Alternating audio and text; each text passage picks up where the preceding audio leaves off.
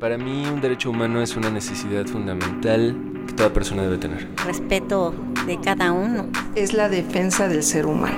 Para mí un derecho humano es primordialmente el respeto. Derecho a debate. En la cultura de la legalidad participamos todos.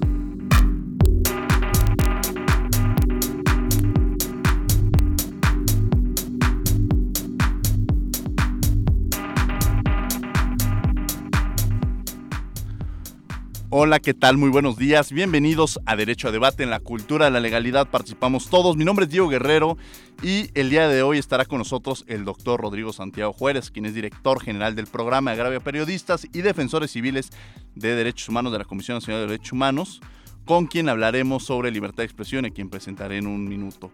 También la conducción me acompaña el día de hoy Alejandra Quesada, que es estudiante del último semestre de la Facultad de Derecho quien ha participado, estuvo realizando prácticas ahí en la clínica del Programa Universitario de Derechos Humanos, a quienes les mandamos un cariñoso y afectuoso saludo, quien ya estuvo con nosotros su, responsable, el doctor Luis de la Barrera, en este programa, y que también felicidades por el concurso que ganaron la semana pasada por parte de la Facultad de Derecho.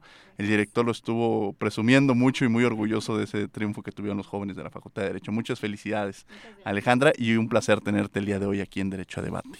Es. Y bueno, el día de, y bueno, que el día de hoy tenemos, les había mencionado, vamos a hablar sobre el tema libertad de expresión que eh, se celebró el Día de la Libertad de Expresión el pasado 3 de mayo.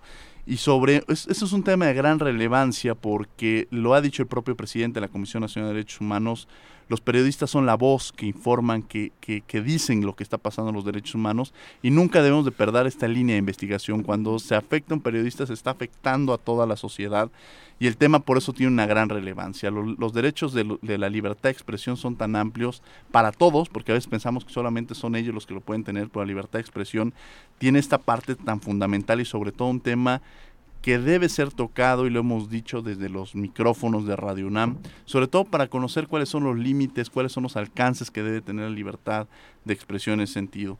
Eh, en México la libertad de expresión ha sido amenazada en muchas ocasiones por diversos factores, han sido asesinados periodistas, eh, secuestrados, incluso intimidados, y esto ha pasado en, no solamente en México, incluso venía escuchando ahorita la, la radio en otros países cuando la democracia va aparejada con, con los derechos humanos y para que exista eh, esta democracia va aparejada también con la libertad de expresión y cuando, cuando es callada una voz estamos entendiendo que no se están respetando los derechos humanos y quizás esta forma mucho más visible. Para eso, bueno, tenemos a, un experto el día de hoy y a quien es, un, es el doctor eh, Rodrigo Santiago, quien es doctor por la Universidad Carlos III de Madrid, eh, quien ha realizado un trabajo formidable y que sobre todo tiene esta sensibilidad y esta gran comunicación con las organizaciones civiles que lo hemos platicado en muchas ocasiones en la comisión se requiere y lo has llevado muy bien. Rodrigo, Santiago, un placer tenerte el día de hoy aquí en los micrófonos de Derecha Debate. Muchísimas gracias, Diego, eh, por la invitación. No, hombre, al contrario. Bueno, eh, Rodrigo, platicábamos un poco de, tienes una gran responsabilidad en, la relación con precisamente con, con los periodistas, tiene una gran, gran vínculo y esto lo hace este, del hacer los papeles fundamentales que tiene la Comisión Nacional de Derechos Humanos, que depende de la quinta visitaduría y que es uno de, los eslabones más importantes. Alejandra, pues empezaríamos esta entrevista, quien le agradezco que nos acompañe el día de hoy aquí. Hola, ¿qué tal? Muchas gracias, qué gusto. Doctor Rodrigo Santiago, pues comenzaríamos, eh, yo creo que con la pregunta que nos ayuda a posicionarnos en el terreno de qué estamos hablando y a partir de ahí hacer eh, las extensiones correspondientes. En ese sentido, la primera pregunta sería para usted, ¿qué es la libertad de expresión y cuáles son los límites de este derecho? Por favor. Muchas gracias, Alejandra. Bueno, efectivamente la libertad de expresión es uno de los derechos más ampliamente reconocidos en el constitucionalismo moderno. De hecho, en, el, en las primeras constituciones, concretamente en la Constitución de los Estados Unidos de Norteamérica, la libertad de expresión se reconoció en la primera enmienda. ¿no? ¿Eso que nos dice? Bueno, que eh, los padres fundadores de la Constitución de Estados Unidos reconocieron que este derecho era fundamental y por eso lo incluyeron como la primera enmienda. Asimismo, todas las constituciones eh, del mundo y las declaraciones universales y regionales de derechos humanos contemplan este derecho. Eh, concretamente la Declaración Universal y el Pacto Internacional de Derechos Civiles y Políticos en, en, su artículo 19, así como la Convención Americana sobre Derechos Humanos en su artículo 13, reconocen que toda persona tiene derecho a manifestar libremente su opinión y expresión por cualquier medio. Esto quiere decir que cualquier persona puede publicar, eh, comunicar, escribir eh, cualquier tema eh, y que este derecho, al ser uno de los derechos más relevantes para la democracia, debe ser protegido por todas las autoridades del Estado. ¿Y dónde llegan estos límites? Yo voy a poner un ejemplo. Rodrigo, has, platicamos, hemos platicado en semanas anteriores, incluso sacamos un comunicado referente al caso de Marcelino Perello, que lo tuvimos, que es, es tenía un programa aquí en, Radio UNAM. Eh, y, abogaba un poco en esta parte de la libertad de expresión. ¿Cuáles son los límites que debe tener la libertad de expresión? Por poner un ejemplo, yo siempre he dicho no hay que estigmatizar y no hay que generar este rollo de estar cazando solamente, pero lo que permiten este tipo de ejemplos es eh, visibilizar, y es lo que buscan los derechos humanos, hacer mucho más visibles los casos que se llegan a presentar. ¿Hasta dónde llegan de la libertad de expresión? Gracias, Diego. Pues yo, yo diría que, tal y como lo menciona el artículo, los artículos 6 y 7 de la Constitución y eh, el artículo 13 de la Convención Americana, efectivamente pueden existir límites y son aquellos que se refieren a los derechos de terceros. Y si atendemos a la lectura del artículo primero de la Constitución que se refiere a la no discriminación, pues también eh, eh, un límite a la libertad de expresión es el momento en que una persona, al hacer ejercicio de su libertad de expresión, agrede o discrimina a otra persona, lo cual también está prohibido por la Constitución. Entonces, los derechos de terceros y la no discriminación podríamos mencionarlo como límites a la libertad de expresión. Claro. Alejandra. Claro que sí. Bueno, sobre eso quisiera hacer un pequeño comentario antes de la siguiente pregunta.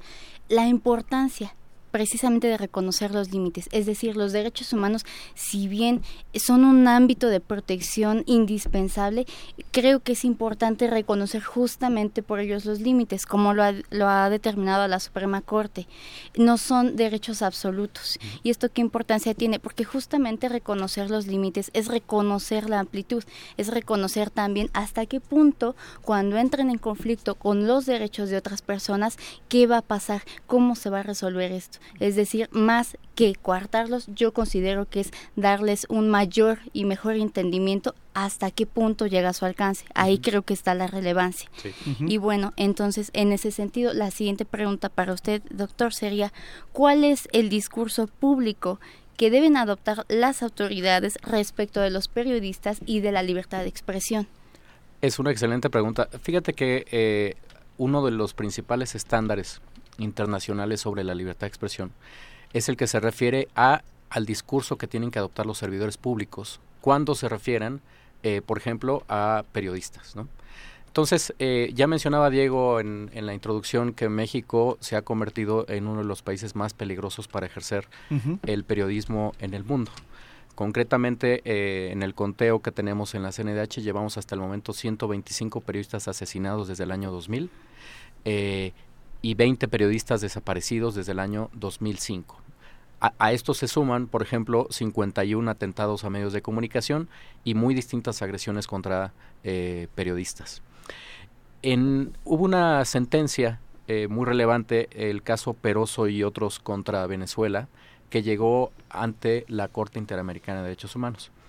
Eh, voy a explicar muy brevemente qué pasó en ese caso. Eh, se dieron distintas agresiones contra medios de comunicación, concretamente contra eh, trabajadores de un canal de televisión, Globovisión, en un contexto en el que altas autoridades de Venezuela se expresaron públicamente hacia este canal y hacia distintos periodistas como traidores a la patria, fascistas, etcétera. Los, los descalificaban y en el marco, en el contexto de esta descalificación, se dieron una serie de agresiones por parte de particulares a esos trabajadores. Entonces, el caso llega ante la Corte Interamericana y la Corte lo que dice es, bueno, yo, si bien las agresiones provinieron de particulares, no puedo dejar de ver que hay un trasfondo donde altas autoridades del Estado de Venezuela están agrediendo, están descalificando, están menospreciando el trabajo periodístico y esto no lo puedo desligar de las agresiones de particulares. Y por lo tanto lo que dice es condena al Estado venezolano por las agresiones y lo que dice es todas las autoridades del Estado, sobre todo aquellas que eh, tienen un cargo público de relevancia, deben adoptar un discurso público que proteja, que reconozca el trabajo de los periodistas y eh, que siempre eh, los trate con respeto. ¿Por qué? porque esta es una forma de prevenir las agresiones. Hacer lo contrario, que fue lo que pasó en Venezuela, provoca que los particulares, al escuchar descalificaciones por parte de autoridades, pues se les haga eh, muy fácil agredir a los periodistas. Entonces, eh, contestando a tu pregunta, los, los servidores públicos tienen que adoptar un discurso público de respeto y de protección y de reconocimiento a la labor periodística y a la relevancia que ésta tiene para la democracia. En México, ¿cómo está? Mencionabas algo, bueno, yo lo mencionaba en un inicio de las condiciones en las que México se vive en momentos difíciles para los periodistas y lo, tú lo volvías a retomar. ¿Qué casos han sido relevantes que haya conocido la propia Comisión Nacional de Derechos Humanos respecto a este tema? Pues mira, menciono una recomendación que publicamos en el... Eh, que publicó la, la, Comisión Nacional de los Derechos Humanos en el 2015. Concretamente, eh, un periodista eh, estaba cubriendo una manifestación pública, un bloqueo a las instalaciones de agua potable en un municipio de, Quintana Roo. Y eh, días después se solicita una orden de aprehensión en su contra, se le detiene y se le mete a la cárcel pública municipal. Entonces, nosotros recibimos la queja de manera previa a que él eh, recibía la orden de aprehensión. Él, eh, de lo que advertimos es que él efectivamente estaba cubriendo una manifestación pública y eh, difundió, comunicó lo que ahí sucedía y después, pues, se le ordenó la orden de aprehensión y se le metió a la cárcel.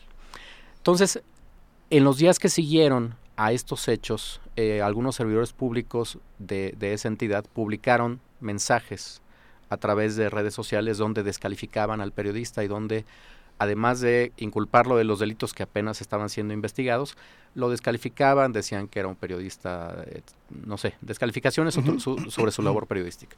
Entonces, uno de los resolutivos de esa recomendación de la CNDH fue que efectivamente esos eh, servidores públicos eh, no, no estaban ejerciendo la libertad de expresión, sino simplemente estaban agrediendo y estaban descalificando la labor periodística. Entonces podemos mencionar que eso como un límite a la libertad de expresión y que además, al ser servidores públicos, están sometidos a unas restricciones mucho más especiales que al resto de los ciudadanos y por lo tanto deben adoptar un discurso público de protección y no de agresión hacia los periodistas.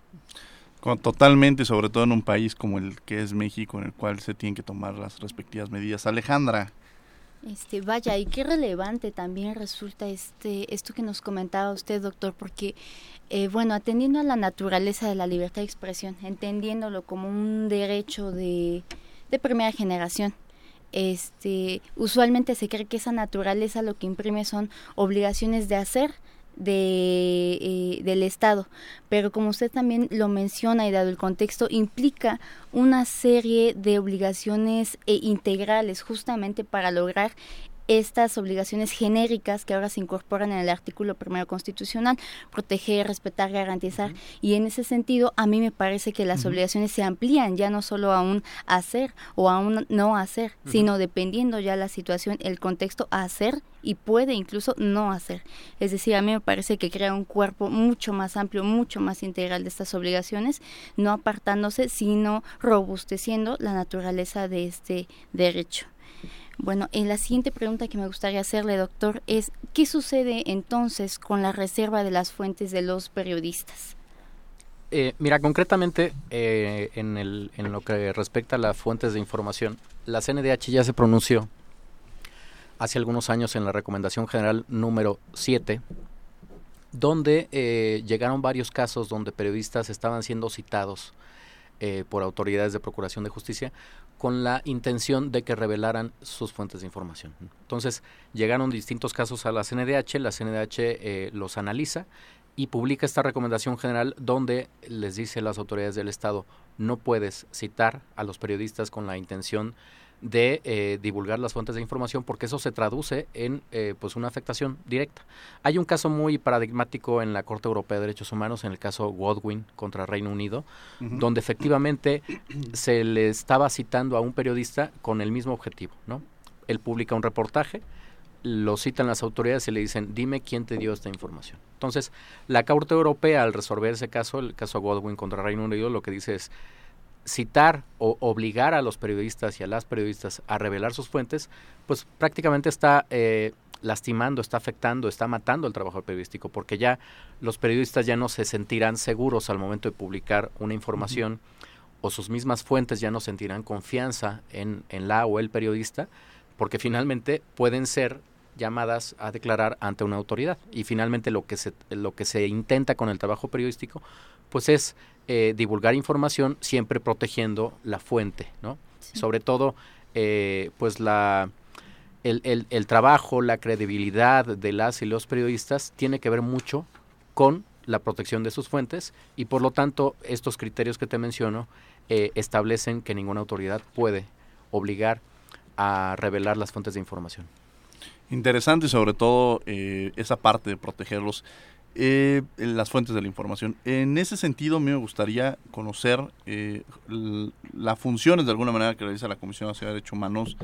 Tiene una gran relevancia y tiene una gran importancia en el vínculo que tienen con las organizaciones de la sociedad civil. ¿Cuál es el papel de las organizaciones de la sociedad civil en el tema de la libertad de expresión?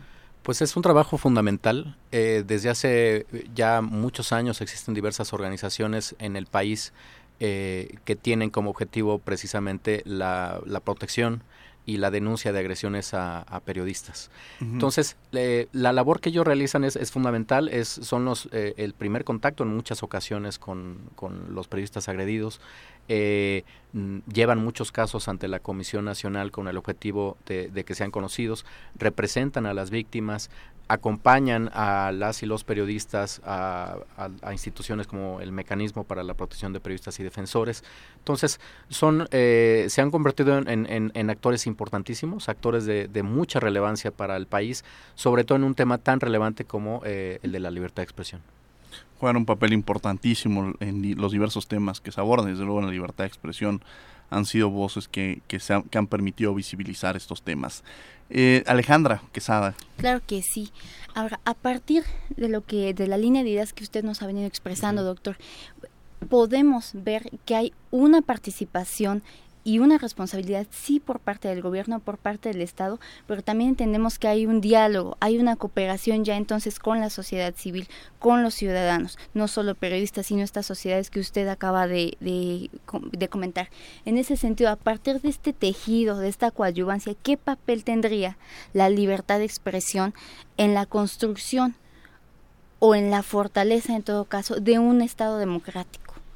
Yo creo que eh, solo si podemos consolidar la libertad de expresión, solo si podemos abatir eh, las agresiones, solo si podemos eh, abatir y desaparecer la impunidad de las agresiones contra periodistas, se podrá en, en algún momento construir y consolidar la democracia a la que todos aspiramos. Es fundamental porque eh, hace un año uh -huh. la Comisión Nacional de los Derechos Humanos publicó la Recomendación General número 24 sobre el ejercicio de la libertad de expresión en México. En esta recomendación general se hace un análisis eh, muy detallado de cómo está la situación de la libertad de expresión en el país. Y un apartado muy importante es el que tiene que ver con eh, los índices de impunidad. Entonces nos dimos a la tarea de analizar 176 averiguaciones previas de todo el país relacionadas con homicidios, con desapariciones y con atentados a medios de comunicación. ¿Qué advertimos? Que de estas 176 averiguaciones previas, solamente en 10% de los casos existía una sentencia condenatoria. Es decir, que en el 90% de los casos existe impunidad. Uh -huh. Lo que nos dice este índice de impunidad es que eh, existe un caldo de cultivo, existe una eh, muchos insumos eh, para que la gente que agrega a los periodistas lo pueda hacer nuevamente, porque es muy difícil que exista una sentencia condenatoria por esos hechos. Claro. Entonces la impunidad fomenta la, re la repetición de las es agresiones. Un es un mensaje de que se puede hacer, de que no merece castigo, de que no es castigable. Y por lo tanto, eh, como tú mencionabas, o sea, solamente consolidando la democracia, solamente protegiendo a los periodistas, solamente abatiendo la impunidad de las agresiones en su contra, podemos transitar hacia una democracia sólida. Sin lugar a dudas. Eh, y mencionas esta parte de cómo, cómo obtenerlo, mencionaba el doctor Rodrigo sobre el tema de Venezuela, el, papel de la, de la Comisión Interamericana y desde luego de la Corte ha sido relevante, el caso Olmedo Bustos y otros, que es el, de la última tentación de Cristo, conocido como de esta película. En fin, el tema de libertad de expresión ha estado en, en el sistema interamericano. Los estándares interamericanos y prácticas nacionales sobre prevención y protección y procuración de justicia relacionados con la violencia eh, cometida contra periodistas y, medios y medios. ¿Podría hablarnos sobre estos estándares que ha diseñado el propio sistema interamericano, cómo funcionan, cómo actúan, eh, qué, qué, funcionalidad tienen los mismos? Sí, eh, efectivamente la Relatoría para la Libertad de Expresión de la Comisión Interamericana de Derechos Humanos publicó hace algún tiempo estos estándares sobre eh, protección y procuración de justicia en casos de agresiones a periodistas. Y en esos estándares lo que hace es establecer una serie de criterios para que las autoridades puedan eh, prevenir, investigar y sancionar las agresiones contra periodistas. Uno de estos estándares es el que les mencionaba hace un momento, del deber de eh, las autoridades de establecer un discurso público que eh, proteja a los periodistas. Otro tiene que ver, por ejemplo, con la reserva de fuentes de información. Y hay, otro fundamental que derivó de una sentencia de la Corte Interamericana en el caso Vélez Restrepo y otros contra Colombia.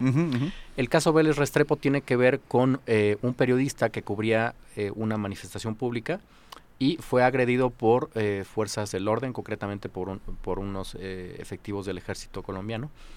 Este caso fue registrado, pasó por la comisión, llegó a la Corte Interamericana y una de las acciones que ordenó en la sentencia de la Corte Interamericana es establecer cursos de capacitación efectivos para que todas las fuerzas del orden, sobre todo aquellas que participan y se relacionan con periodistas al eh, establecer cercos en manifestaciones o en, algunos otros hechos, pues conozcan el trabajo periodístico y sobre todo lo respeten. Entonces, es otro de los estándares que yo podría ganar.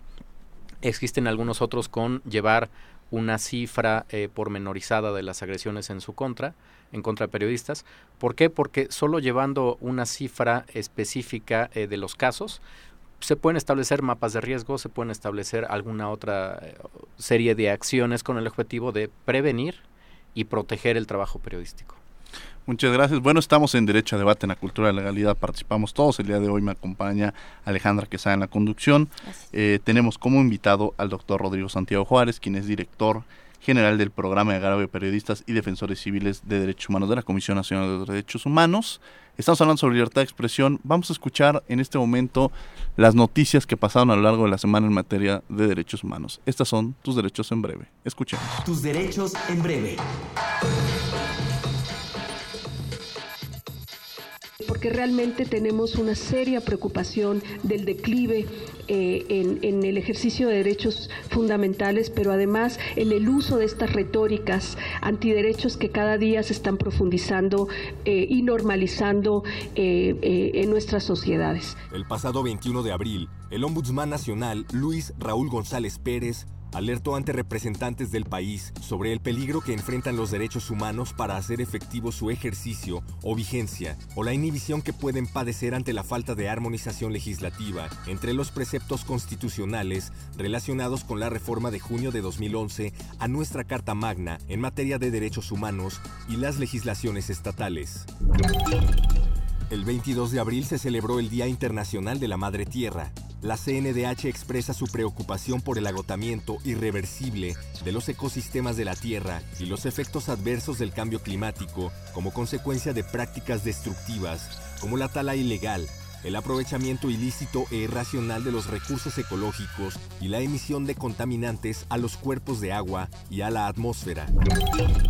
En conmemoración del Día Mundial del Libro y del Derecho de Autor, la CNDH exhorta a las autoridades a erradicar el analfabetismo con la finalidad de dotar de observancia a las obligaciones generales de respeto y protección de los derechos humanos. En ocasión del Día Mundial del Libro y del Derecho de Autor, que se conmemoró el 23 de abril, este organismo nacional considera necesario garantizar a la sociedad el pleno acceso a la alfabetización y fomentar la lectura, actividades que resultan fundamentales para disfrutar de otros derechos y generar integración social en igualdad de condiciones. se han tardado más de un año en aprobar una ley general de tortura que si bien tiene algunas mejoras en cuanto a, a la ley anterior, todavía se, faltaría pegarla más a los estándares internacionales. Demanda CNDH hacer más eficientes y operativos los mecanismos de protección a periodistas, así como considerar las nuevas tecnologías y redes sociales. El presidente de la CNDH, Luis Raúl González Pérez, afirmó que las agresiones contra periodistas evidencian la necesidad de revisar los mecanismos y esquemas de protección para hacerlos más eficaces, eficientes y operativos. Destacó que las nuevas tecnologías y el auge de las redes sociales hacen que el desarrollo de la actividad periodística tenga facetas y alcances diversos a los tradicionalmente aceptados que deben ser considerados por los sistemas de prevención que actualmente operan. Eh, la prensa en general, con sus grandes excepciones, está arrodillada ante el poder o ante el narco. Eh, está autocensurada en muchas ocasiones para salvaguardar la vida de los periodistas y de sus directivos. El pasado 24 de abril, al participar en la inauguración del foro La Libertad de Expresión en México, organizado por la Comisión Especial de Seguimiento a las Agresiones a Periodistas y Medios de Comunicación de la Cámara de Diputados, el Ombudsman Nacional demandó el esfuerzo de todas las autoridades del Estado, así como contar con leyes en los ámbitos federal y local que protejan la libertad de expresión y establezcan acciones claras para salvaguardar de manera preventiva la integridad y la vida de las y los periodistas.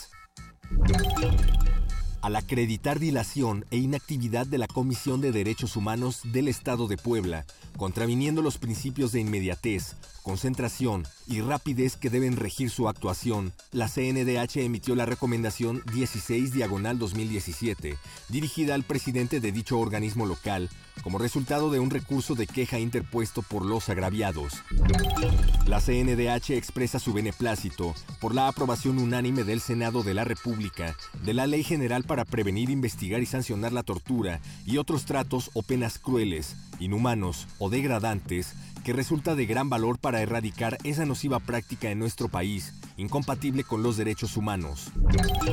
La desaparición de personas en los últimos años ha tomado dimensiones como nunca antes en la historia reciente, vulnerando la dignidad, la libertad y la seguridad de los mexicanos. La CNDH expresa su beneplácito por la aprobación del Senado de la República de la Ley General de Desaparición Forzada de Personas y Desaparición Cometida por Particulares, que resulta de gran importancia para erradicar esa nociva práctica en nuestro país, que es incompatible con los derechos humanos, pues implica la violación múltiple y continuada de diversos derechos reconocidos en los principales instrumentos internacionales en la materia.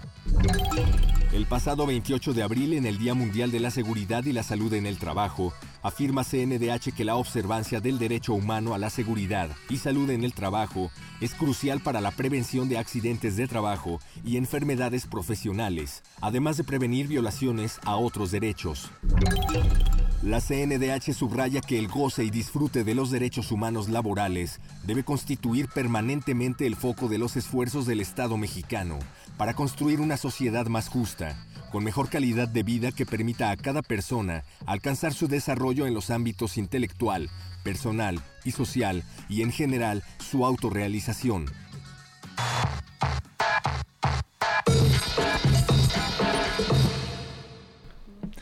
Bien, estas fueron tus derechos en breve, las noticias a lo largo de la semana en materia de derechos humanos. Estamos hablando sobre libertad de expresión aquí en 96.1 FM. Los invitamos a que nos sigan en redes sociales. Estamos en Facebook en Derecho a Debate, en Twitter estamos en arroba Derecho a Debate. El día de hoy nos acompaña el doctor Rodrigo Santiago, con quien es el director general de eh, la director general de agravio a periodistas y defensores civiles de derechos humanos de la Comisión Nacional de los derechos humanos y estamos tocando estas partes desde el papel que se ha realizado desde la comisión, el papel de las organizaciones civiles, hemos hablado también sobre la importancia que tiene el proteger a, este a este tipo a este sector el tema de proteger incluso a las fuentes de información, en fin, hemos abordando hemos abordado diversos temas relacionados con la materia. Alejandra Quesada que nos acompaña el día de hoy aquí en los micrófonos de Derecho a Debate. Muchas gracias. Bueno, siguiendo esa línea de ideas y para completar este entramado que nos ayuda a fortalecer la libertad de expresión. Doctor, por favor, díganos, ¿cómo es que coadyuvan las instituciones de la administración pública en este fortalecimiento de esta libertad? Pues su trabajo es fundamental. Eh, todas las autoridades, sobre todo aquellas que tienen a su cargo labores de prevención y procuración de justicia, eh, pero no solamente. Eh, yo diría que todas las autoridades, todos los servidores públicos tienen un papel fundamental en la protección de la libertad de expresión y en la protección de las y los periodistas.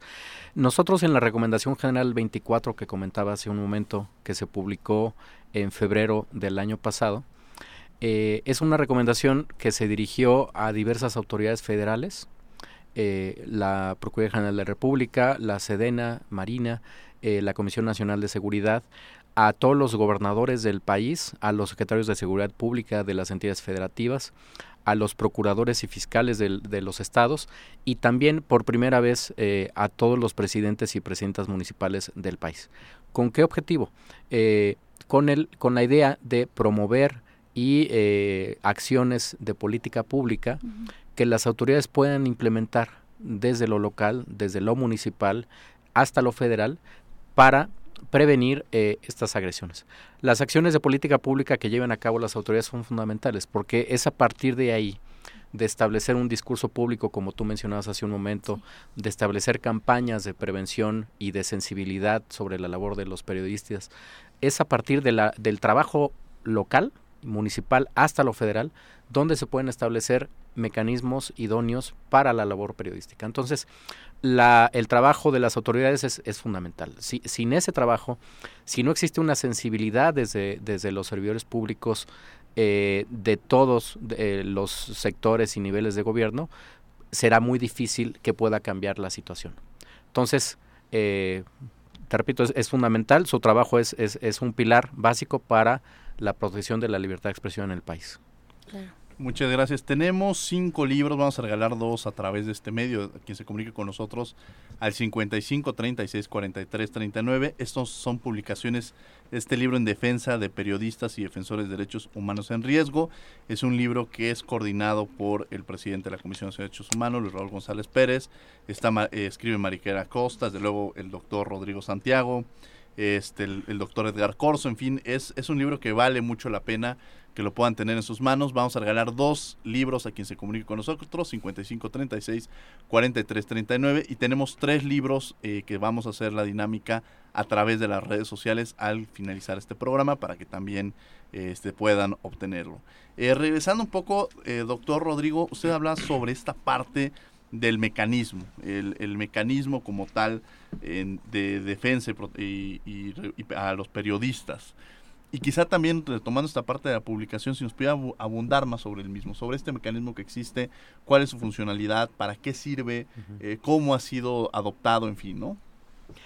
Gracias, Diego. Bueno, efectivamente, en el año 2012 se publicó la Ley para la Protección de Personas Defensoras de Derechos Humanos y Periodistas. Esta ley eh, creó el mecanismo que lleva el mismo nombre, eh, que, está, que se encuentra en la Secretaría de Gobernación, pero donde participan diversas autoridades eh, y cuatro representantes de la sociedad civil. En, en, total, la Junta de Gobierno del mecanismo está integrada por nueve personas, cinco, eh, cuatro de dependencias de la Administración Pública Federal, cuatro representantes de organizaciones de la sociedad civil y el noveno es la CNDH. Entonces, hay una distribución, digamos, equitativa eh, ¿Qué hace el mecanismo? Bueno, al mecanismo llegan casos, solicitudes de incorporación de periodistas y de defensores de derechos humanos que consideran que se encuentran en una situación de riesgo. Aquellas personas que han recibido amenazas, aquellas personas que se encuentran en un contexto, en una entidad donde existen distintas agresiones contra la prensa, pueden solicitar su incorporación al mecanismo.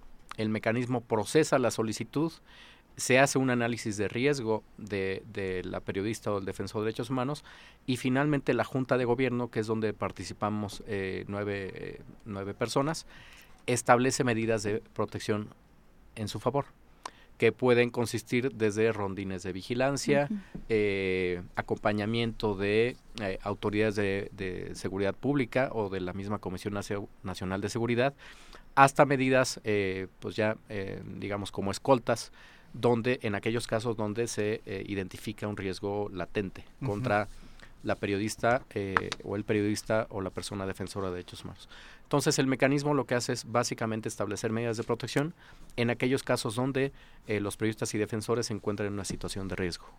Interesante sobre todo por los números que tenemos en México, ¿no? Me, incluso me atrevería eh, a, hablar sobre, eh, haciendo la promoción de este libro, que nos hablan que eh, nos dice en México las personas defensoras de derechos humanos y los periodistas están expuestos a distintas situaciones que los, los ubica en situación de riesgo. Desde el año 2114 periodistas han sido asesinados y desde 2005 20 han sido desaparecidos.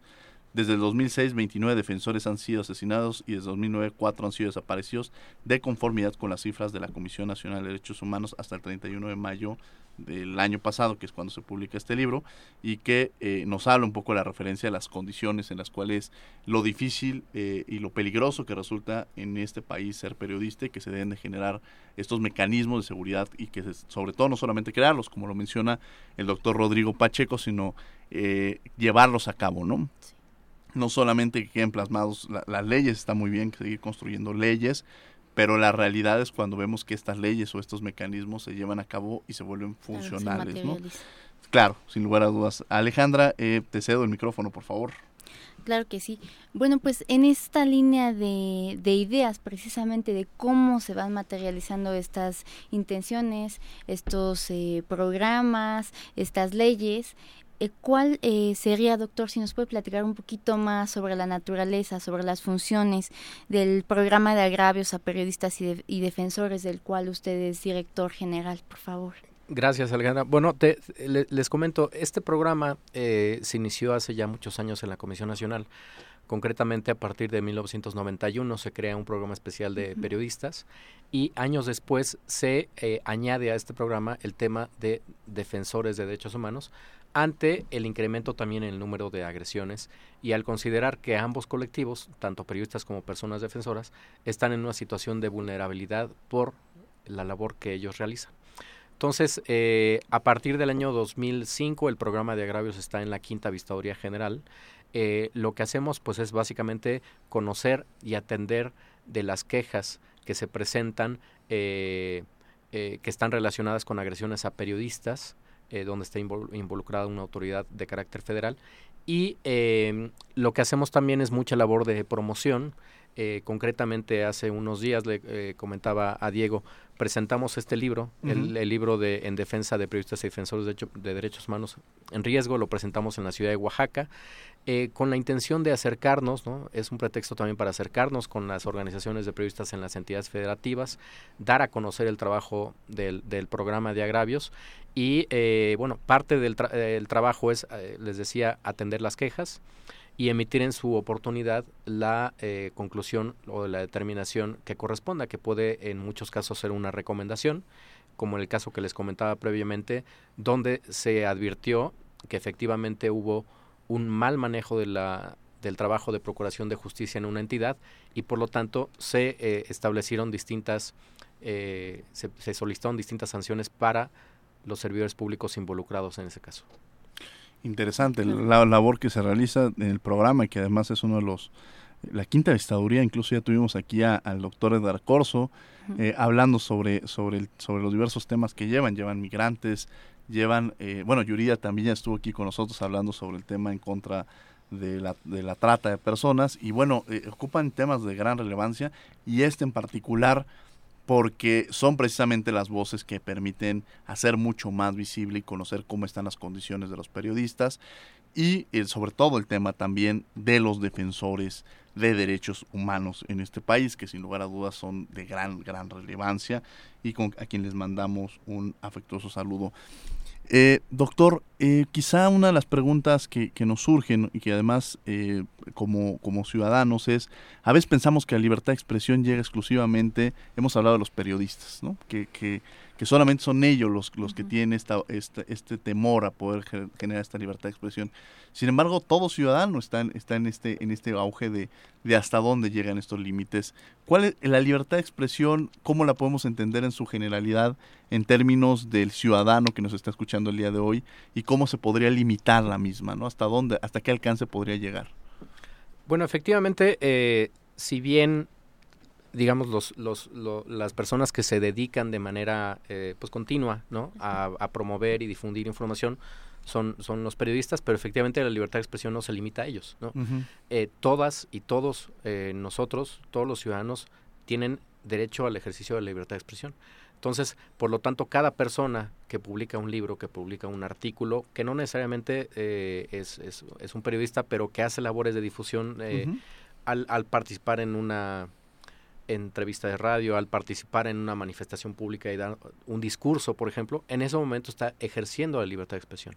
Entonces, en todos esos casos, con independencia de si esa persona sea o no un periodista, tiene derecho a eh, ejercer esa libertad y las autoridades están obligadas a respetarla. Cosa, cosa importante, saber que, que uno puede, siempre y cuando en esta línea delgada, porque es una línea muy delgada, no se generen discursos de odio, no se generen discursos de discriminación, pues al final de cuentas todos tenemos la posibilidad de emitir opiniones respecto a cualquier tema. Alejandra Y vaya también qué, qué importante es justamente hablar de, en este sentido, que no es una libertad exclusiva eh, de, de los periodistas, sino que es general a todos. ¿Por qué? Porque entonces también...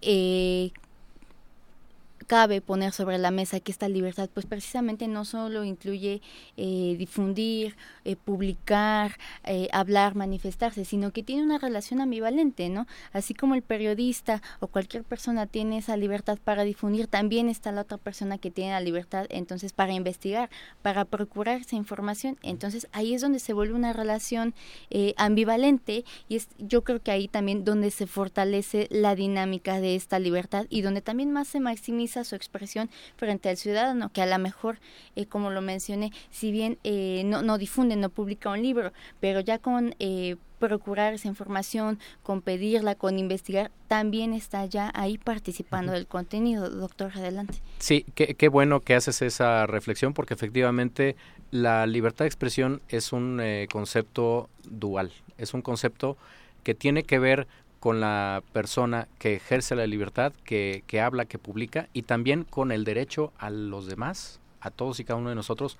a conocer esa información.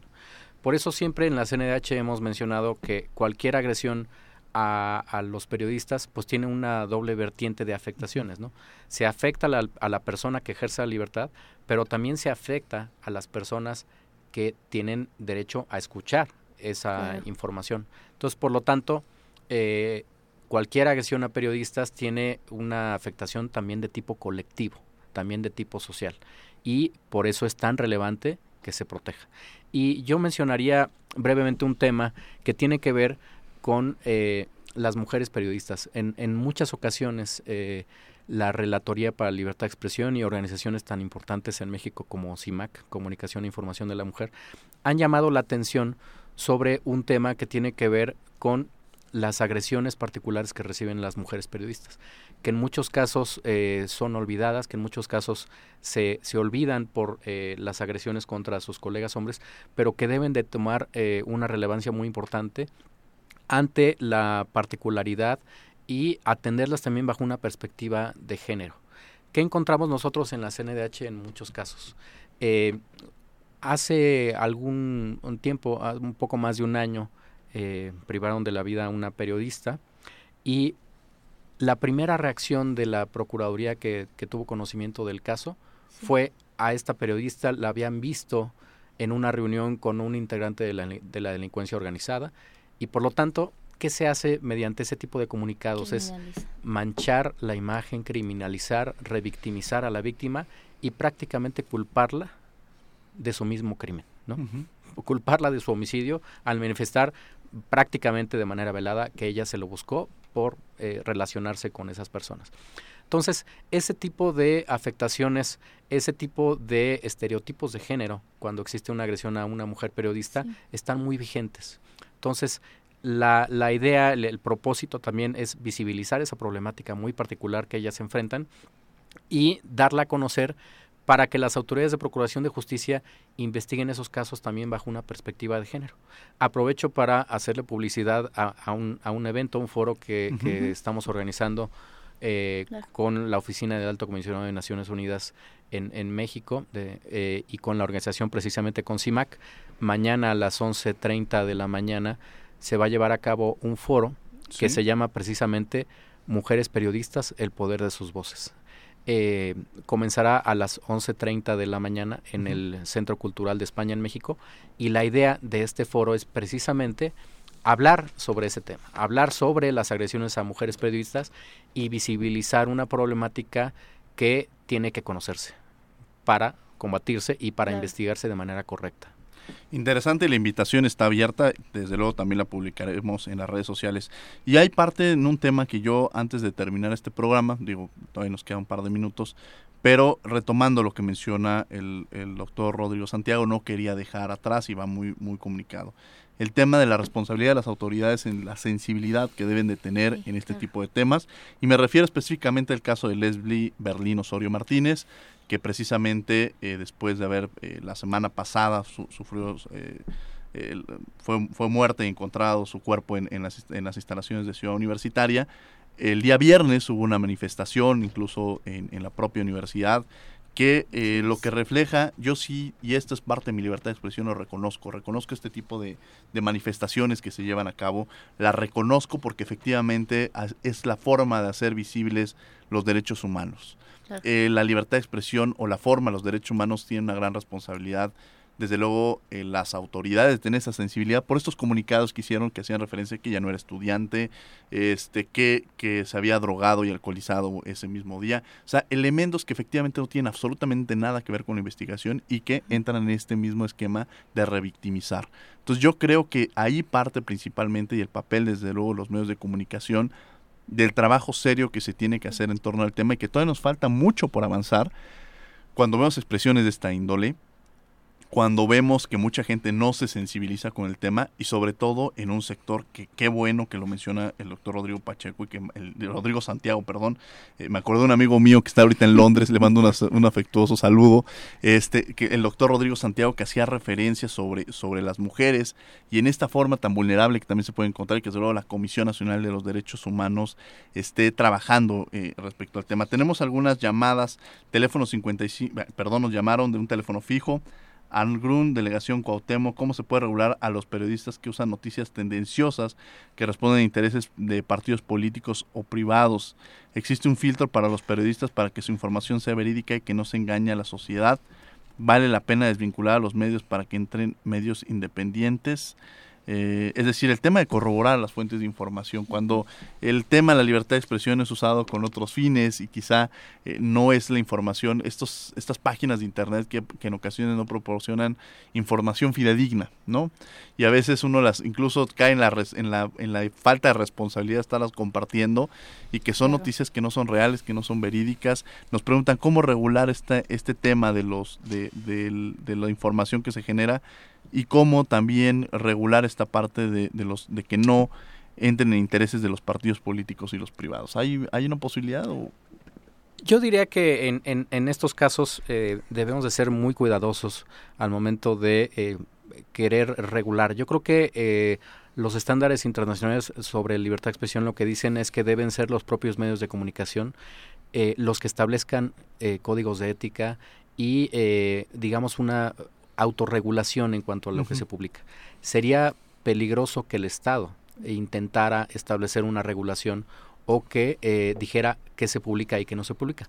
Yo creo que en, en, estos casos y sobre todo en nuestro país que requiere más libertad de expresión, eh, debemos someternos también pues a, a, esos riesgos, ¿no? A, que exista pluralidad, a que exista diversidad de voces, eh, más que a intentar una regulación. Sí, sin lugar a dudas, el tema de la censura, que quizás es, es por ahí por donde se están llevando, eh, no se debe dar. O sea, como tal, solamente hay ciertos casos en los cuales la censura se da, como desde luego pornografía infantil, o sea, ciertos, ciertos factores en los cuales no debe de, existir la censura. Pero lo menciona bien el doctor eh, Rodrigo Santiago, ¿en qué caso? O sea, eh, la, si nosotros hablamos de censura, estaremos pensando que entonces, ¿quién, primer caso, ¿quién la llevaría a cabo? ¿no? Y si estamos hablando que, que el, organismo que la lleva a cabo desde ese momento estaría limitando qué información sí, qué información no, y creo que corremos más. Entiendo el tema de que muchas veces algunos medios de, comunicación eh, no son responsables o en, la, en, el tema que traen frente a un micrófono y, el, y el, ser fidedigno, traer información mucho más fidedigna. Pero es más peligroso la otra cara de la moneda que sería censurar a los medios de comunicación. Alejandra. Claro, en ese sentido, eh, caemos en un supuesto de casos frontera, de ahí la dificultad, ¿no? Precisamente del papel que se está jugando en la amplitud de la libertad de expresión, pero al mismo tiempo, como lo mencionaba el doctor, el riesgo que se tiene en caer ya en una censura previa, que entonces más que eh, realmente proteger, estaría haciendo todo lo opuesto, ¿no? Entonces tal vez justo por ese peligro eh, la línea muy muy delgada tal vez entonces lo importante sería precisamente tal vez dejar correr en un primer momento esta información y tal vez perdón este más ir hacia una conciencia social hacia la responsabilidad que también tiene uno mismo de en ese sentido como comentaba el doctor Diego este buscar pero también transmitir también nosotros tener ese filtro precisamente recae, el, el filtro somos nosotros, o sea, ¿qué, qué, qué consumimos, qué no consumimos, y nosotros decidirlo, o sea, el, ponía yo el ejemplo de Chile, por ejemplo, con la última tentación de Cristo, en unas condiciones, estamos hablando de los ochentas, en una sociedad bastante conservadora, y al final el tema era, probablemente no estés a favor de, lo que se esté difundiendo, pero es, tu decisión no verla, pero también permitir que exista este tipo de, películas, que además es un caso muy interesante de la comisión.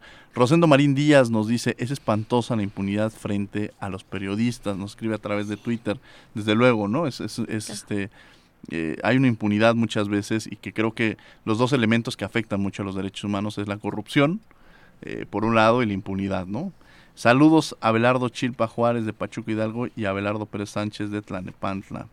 Ah, están llamando para el libro, desde luego, bueno, pues aquí ya tenemos a dos personas rápidamente el libro y qué cosa que nos da mucho gusto.